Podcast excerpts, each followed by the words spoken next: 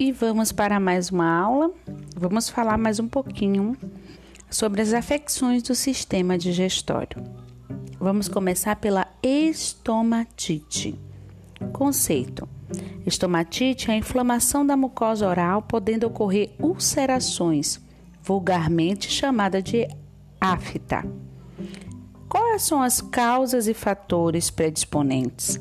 Distúrbios emocionais, deficiência nutricional, perturbações digestivas, excesso de acidez na cavidade oral, abuso de fumo e álcool, falta de higiene oral, infecções tipo candidíase, principalmente em crianças, baixa resistência orgânica, principalmente em pacientes acamados e após o uso de drogas, como os quimioterápicos.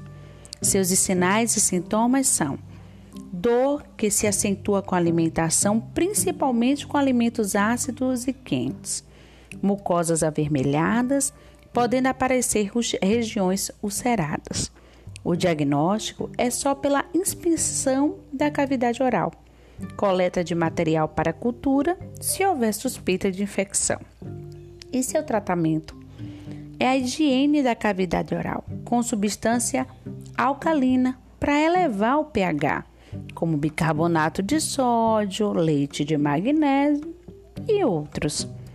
A alimentação deve ser adequada. Não ingerir alimentos muito quentes e usar pouco tempero. Evitar frutas cítricas. Isso tudo é para estomatite. Já para esofagite de refluxo, o que é esofagite de refluxo? É uma inflamação da parte final do esôfago, que sofre ação do refluxo do conteúdo gástrico. As causas é uma hérnia do hiato. A válvula, ela não fecha e o conteúdo é, de forma adequada e o conteúdo gástrico tende a ir para o esôfago. Então ele tem uma pirose, uma regurgitação, ele sente dor, o diagnóstico é feito por endoscopia e raio-x. Para tratamento, utiliza-se antiácidos, alimentações em pequenas quantidades, não deitar após as refeições, tratar a obesidade se for o caso e intervenção cirúrgica caso o médico prefira. Já na gastrite, já é a inflamação aguda ou crônica da mucosa gástrica a causa exata é desconhecida, porque ela pode ter um pode vir por um distúrbio emocional, por erros alimentares, alimentos muito quentes, excesso de condimentos, mal mastigados, jejum prolongado, medicamentos de, derivados do AS, corticoides, abuso de álcool e fumo, refrigerantes gasosos, principalmente os que contêm cola. Quais são os seus sinais e sintomas? Desconforto abdominal, cefaleia, náuseas e vômitos, anorexia, pirose, diarreia e cólicas, eructações e halitose. O, o diagnóstico é feito por uma endoscopia, prova da acidez gástrica ou uma biópsia, quando nós temos a desconfiança da Elobacter pylori uma bactéria que dá comumente a gastrite. O tratamento é uma dieta zero na primeira fase, um repouso. Repouso é muito importante repousar, tá? Como pro é esse repouso? O, o que, que deve ser feito? É um repouso físico e mental principalmente após as refeições. E se for causada por estresse, a pessoa precisa se acalmar, tá? Evitar alimentos muito quentes, orientar quanto à mastigação, servir pequenas quantidades de alimentos várias vezes ao dia, evitar refrigerantes, abolir fumo, álcool e o café, usar sedativos leves, antiácidos, antiespasmódicos e antieméticos, conforme prescrição médica. Mas a gastrite, ela pode se tornar uma úlcera péptica. É uma lesão ulcerada que pode ocorrer nas mucosas do esôfago, estômago e duodeno, devido à secreção ácida do estômago. As causas e os fatores são pouco desconhecidas, porque não tem uma causa exata. Distúrbios emocionais, tipo estresse, pode levar, erros alimentares, uma alimentação excessivamente ácida, condimentos, gordura e açúcar aumenta a secreção gástrica. Alimentos mal mastigados, muito quentes ou muito frios. Hábitos como chimarrão, álcool, fumo, café, chá em excesso, refrigerantes gasosos, principalmente os que contêm cola, medicamentos à base de AS e alguns anti-inflamatórios. Além, não podemos esquecer da infecção por Helicobacter pylori e o jejum prolongado. A sua localização é mais comum no duodeno, mas pode ocorrer no estômago e nas regiões próximas ao piloro. A incidência é maior em homens que em mulheres, na faixa de 30 a 50 anos, pessoas que ocupam cargos elevados e que sofrem grandes tensões emocionais. O diagnóstico é feito por uma anamnese completa, raio-x, contrastado do esôfago, estômago e duodeno, endoscopia, prova de acidez gástrica. Quais são os sinais e sintomas? Dor epigástrica, que habitualmente é aliviada ao comer, pois o alimento neutraliza o ácido.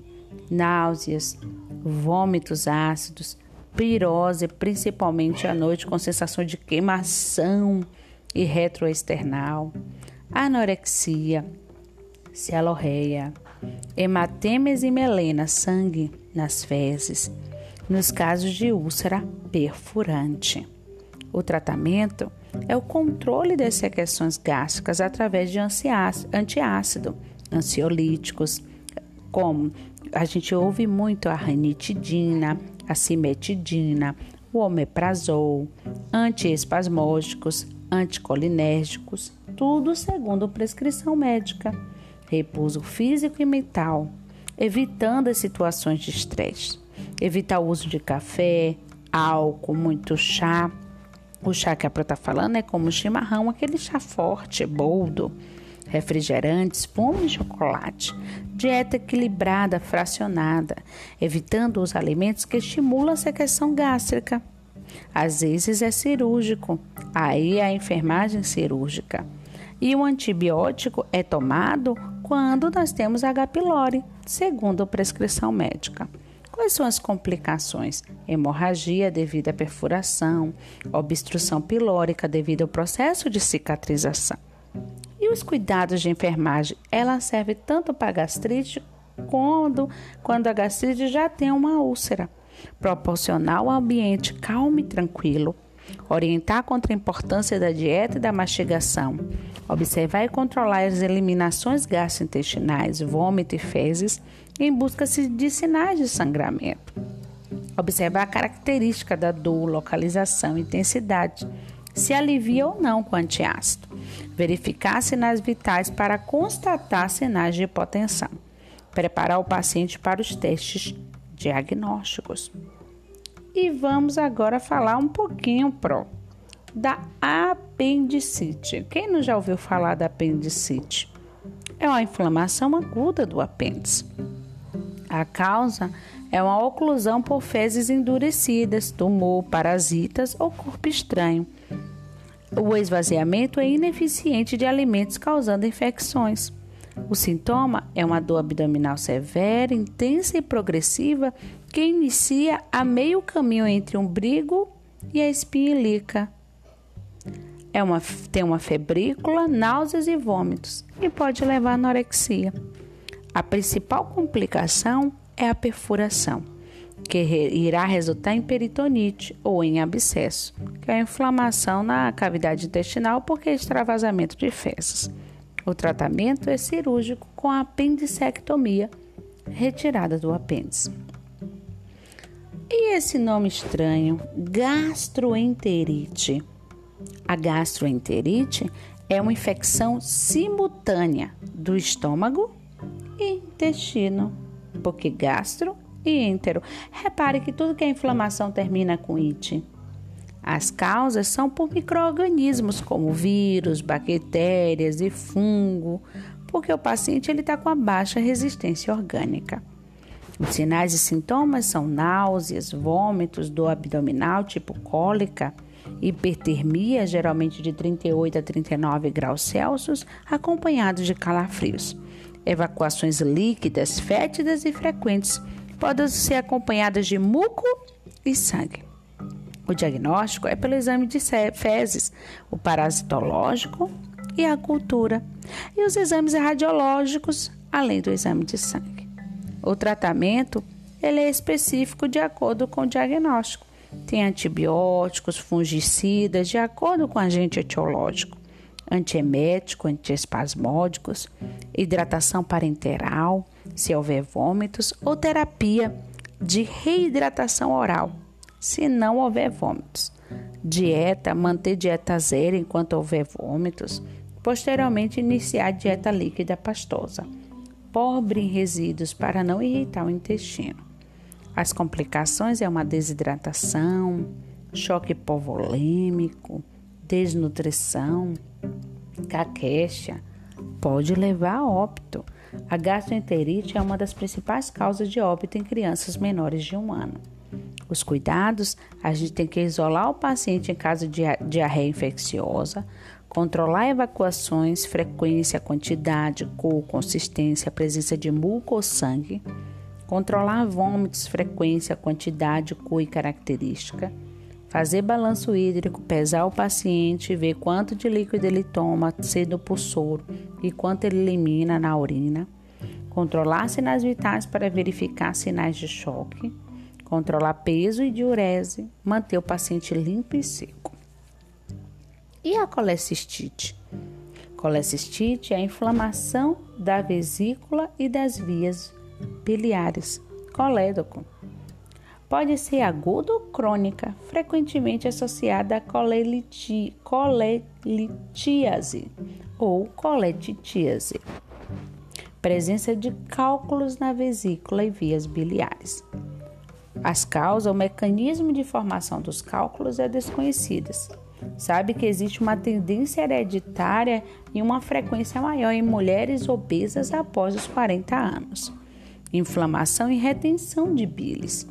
Anemia hemolítica que leva a excessiva formação de bilirrubina. Os sinais e sintomas são agudos ou crônicos. Entre os agudos, nós temos cólica, biliar, náuseas, vômitos, icterícia, pele amarelada acolia, fezes esbranquiçadas, urina escura, cor de chá forte. Dor intensa no, mitocôndrio, no mitocôndria, no hipocôndrio direito, na parte direita do abdômen. E a crônica, cólicas biliares esporádicas, intolerância a alimentos gordurosos, dor no hipocôndrio direito, acompanhada por hipersensibilidade à palpação. O diagnóstico é feito um exame clínico pelo médico, Palpa-se o fígado, inspeção da pele e da mucosa, colecistografia, dosagem de bilirrubina e ultrassonografia.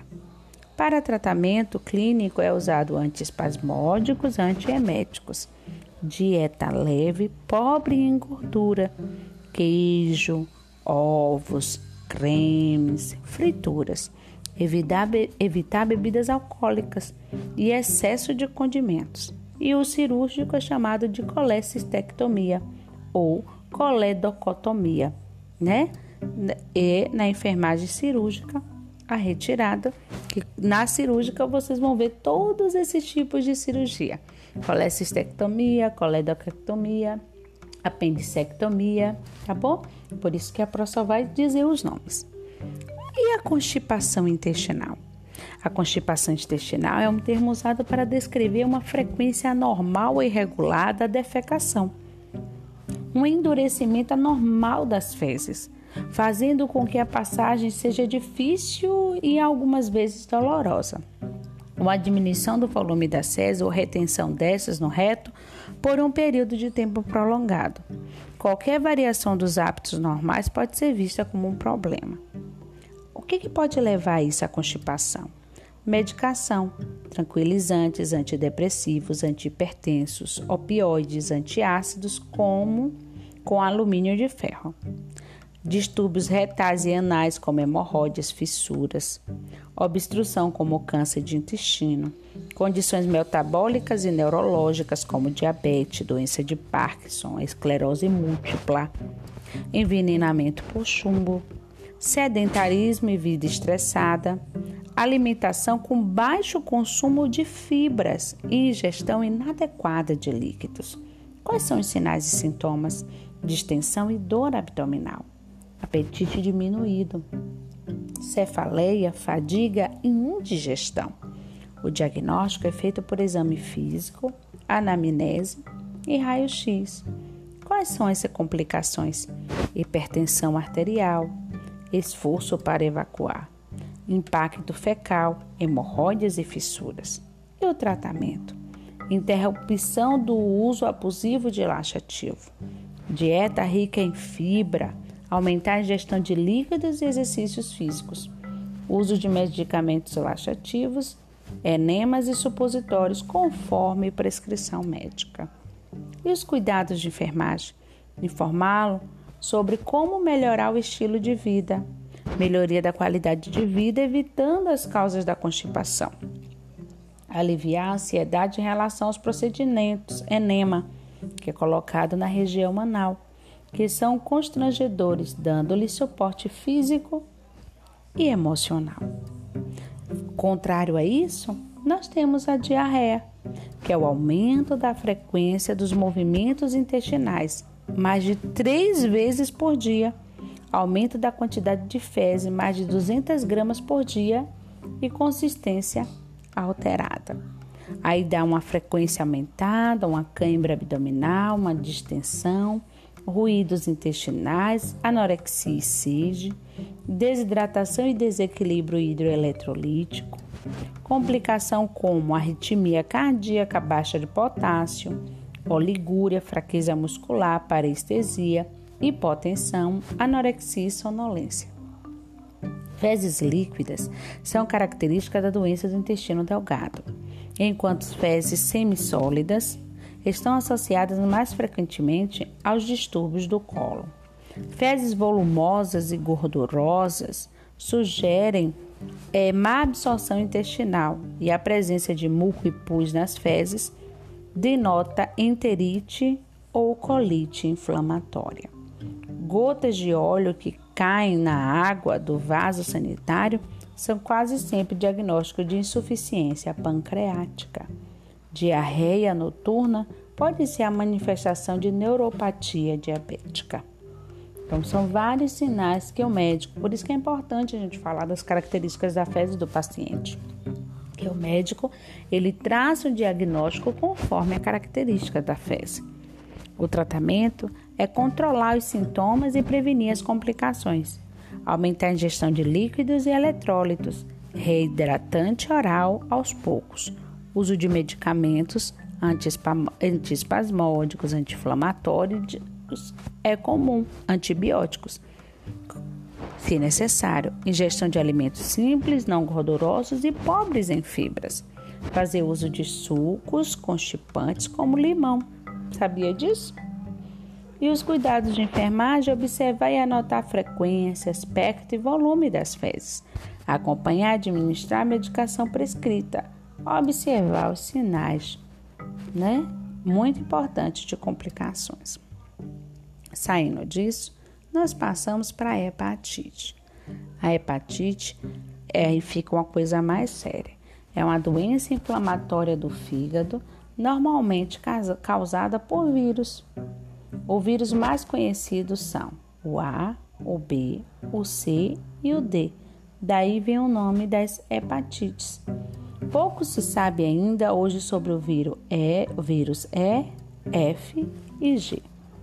O diagnóstico é um exame físico, inspeção da pele e da esclerótica, a parte branquinha do olho, e a palpação do fígado. pesquisa do antígeno na Austrália, né, o hepatite B, foi onde foi descoberto, dosagem de bilirrubina, dosagem de TGO, que é a transaminase glutâmico oxalacética, que faz no sangue, e dosagem de TGP, transaminase glutâmico pirúvica. Um monte de nome de filho para vocês. E a biópsia hepática. O tratamento não existe tratamento específico para hepatite viral.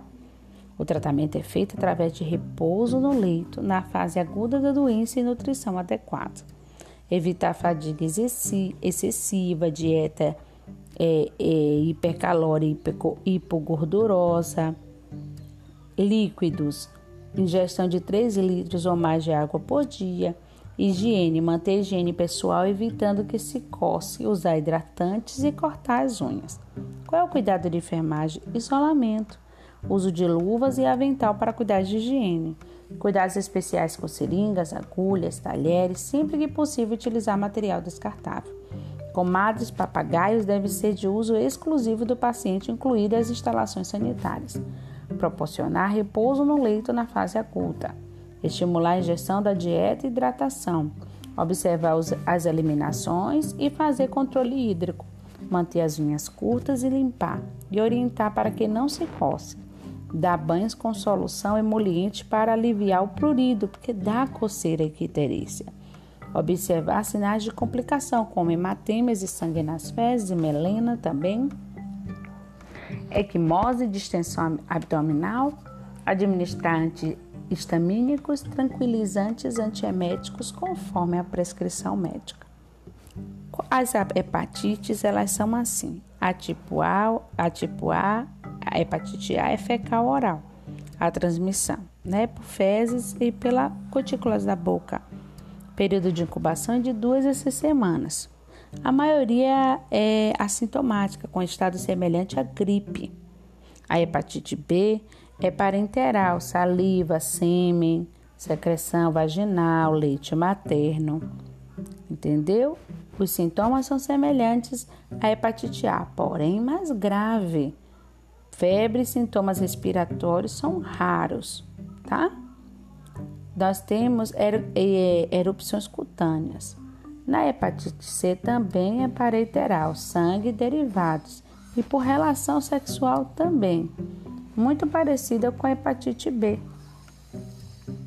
A hepatite D, mesmo da hepatite B, a mesma coisa, semelhante à hepatite B, porém é um pouco mais grave, pode evoluir para hepatite crônica ativa e para cirrose.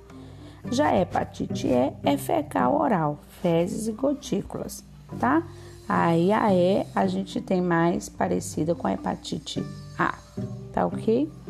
A hepatite A é do tipo mais comum e de mais fácil contágio. O vírus se transmite através da ingestão de alimentos e líquidos contaminados por partículas de fezes humanas e pelo contato da boca com partes do corpo também contaminados por essas partículas. A hepatite B é bastante comum. Algumas pessoas são, não conseguem desenvolver anticorpos contra ele, tornando-se portadores crônicos e transmissores desse vírus. Por carregarem o vírus no organismo, essas pessoas podem desenvolver cirrose e câncer de fígado. O vírus B está presente no sangue, no esperma, nas secreções vaginais e na saliva. Sua transmissão pode ocorrer durante as relações sexuais, no compartilhamento de agulhas e seringas, ou para o bebê durante a gravidez e parto. Assim, as formas de prevenir contra a hepatite B consistem em usar preservativo masculino ou feminino durante as relações sexuais e em não compartilhar agulhas e seringas. Felizmente, já existem vacinas contra o vírus causador da hepatite B. O tratamento para hepatite C ainda é pouco eficaz, mesmo tratada, essa hepatite pode evoluir para cirrose e câncer de fígado.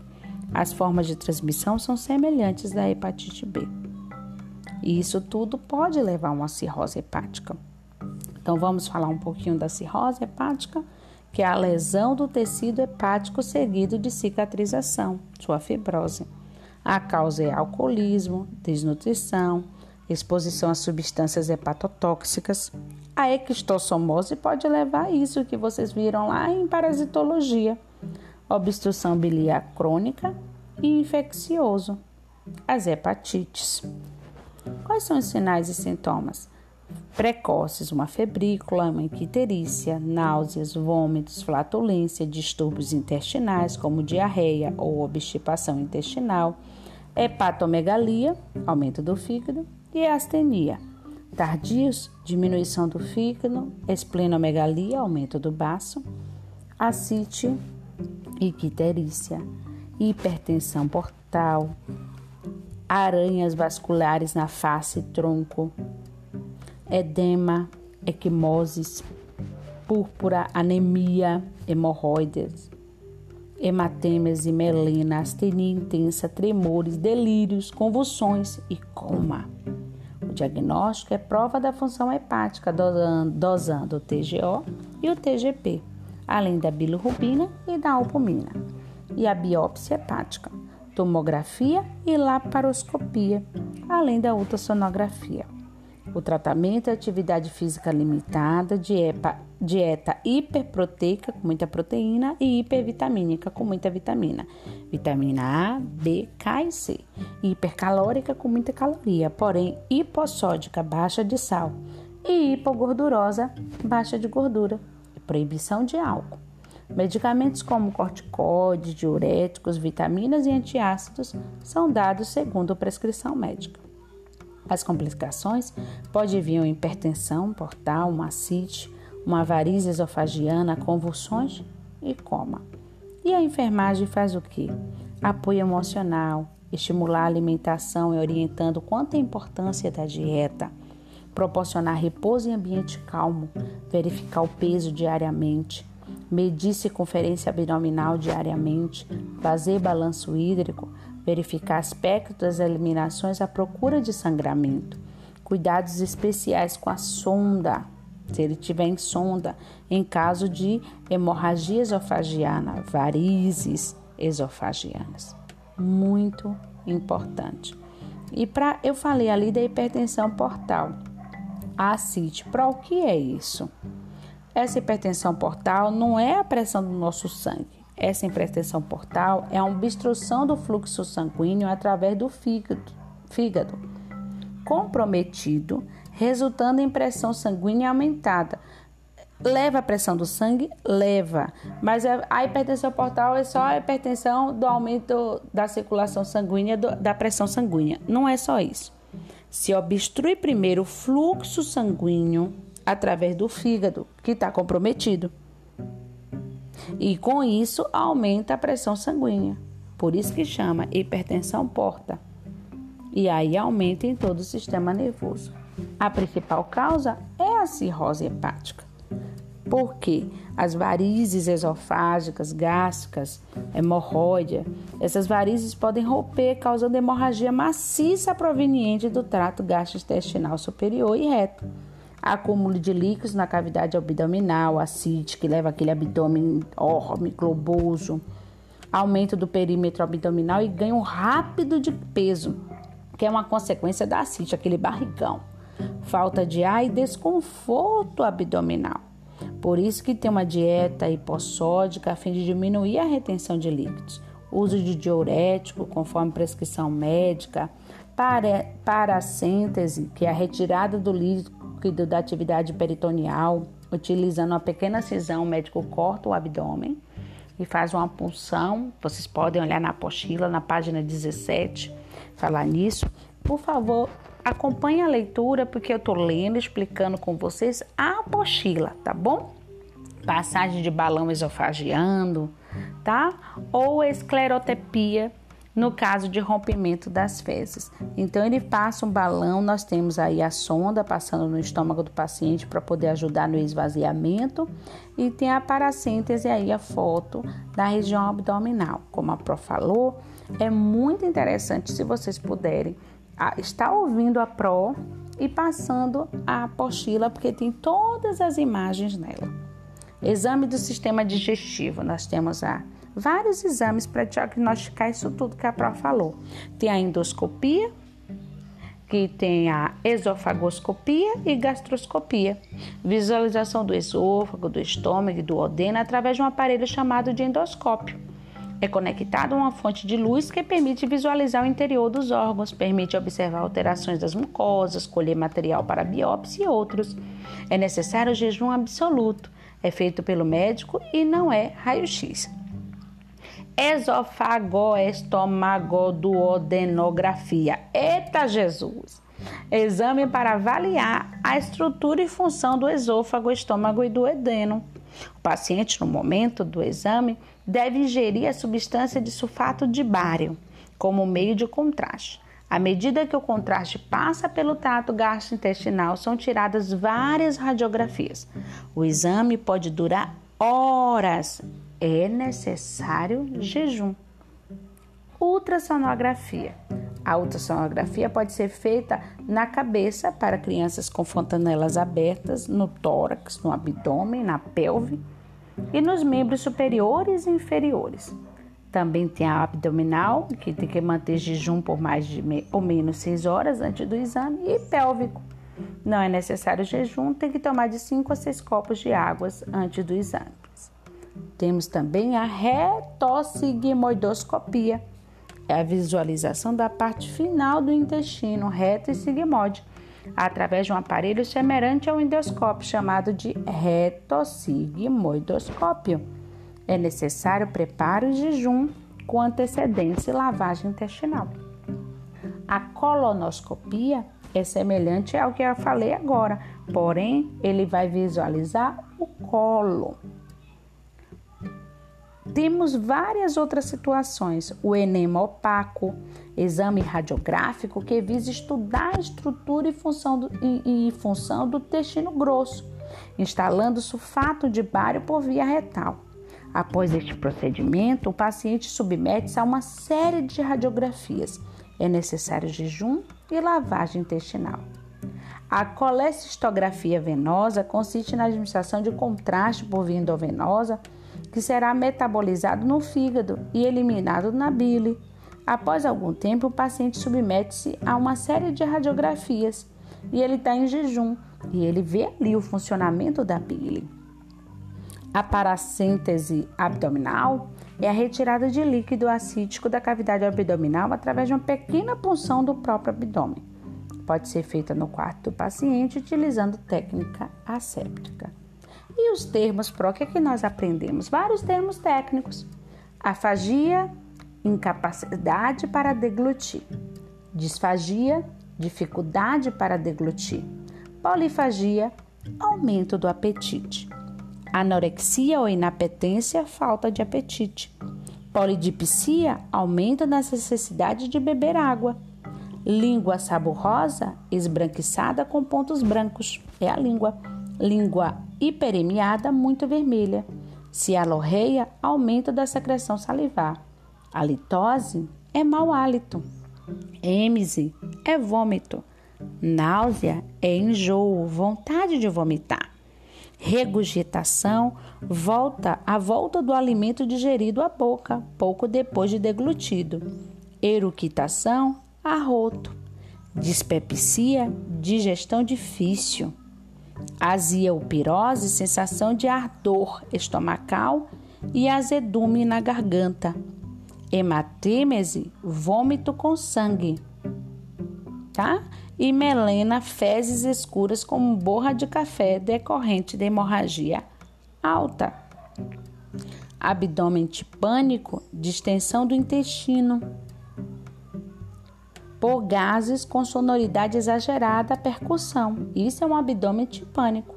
Flatos é saídas de gases pelos anos. Vocês não dão pum, vocês são flatos, viu? Vocês agora são da enfermagem.